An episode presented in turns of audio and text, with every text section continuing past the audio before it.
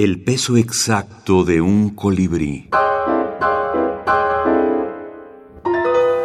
Microhorror. Es bastante común que desde pequeños nuestros padres nos enseñen a obedecer sus indicaciones o bien las de otro adulto, siempre y cuando sean para nuestro propio bien.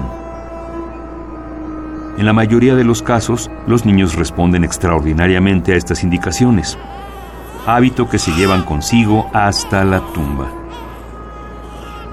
Por otra parte, están aquellos que por rebeldía o por la curiosidad que les causa el saber qué pasaría si no la siguen, ignoran lo que en el mejor de los casos se les pide amablemente. El reloj marcaba las 3 de la mañana y yo no lograba conciliar el sueño. Era mi curiosidad por saber qué había tras esa puerta ¿Por qué la cinta y por qué no debía mirar por el orificio del picaporte me tenían intrigado?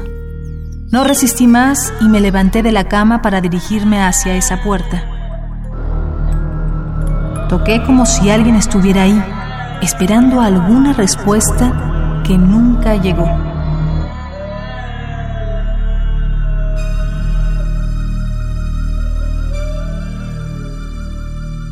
No mires por el orificio, Morelia Itzel Cortés.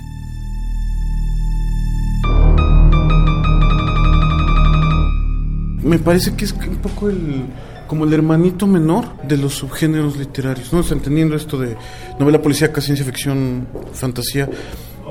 Stanislav Lem decía que cuando Dostoyevsky escribió Crimen y Castigo, la novela policíaca adquirió mayoría de edad él sostenía que la ciencia ficción no tenía un crimen y castigo. Yo digo que sí. O sea, 1984, El Señor de las Moscas, este, Un Mundo Feliz. O sea, yo creo que hay un montón de obras mayores escritas con la enclave de ciencia ficción que le han dado esa mayoría de edad. Probablemente, si esa obra existe en el horror, no es tan visible. O sea, yo no puedo pensar.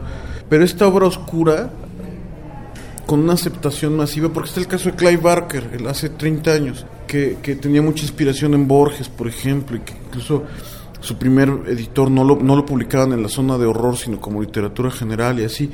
Pero como apela a cosas tan primitivas de violencia, de miedo primigenio, de... Sospecho que por eso ha tenido esta mala suerte en las clasificaciones. Bernardo Fernández Beff, escritor y dibujante.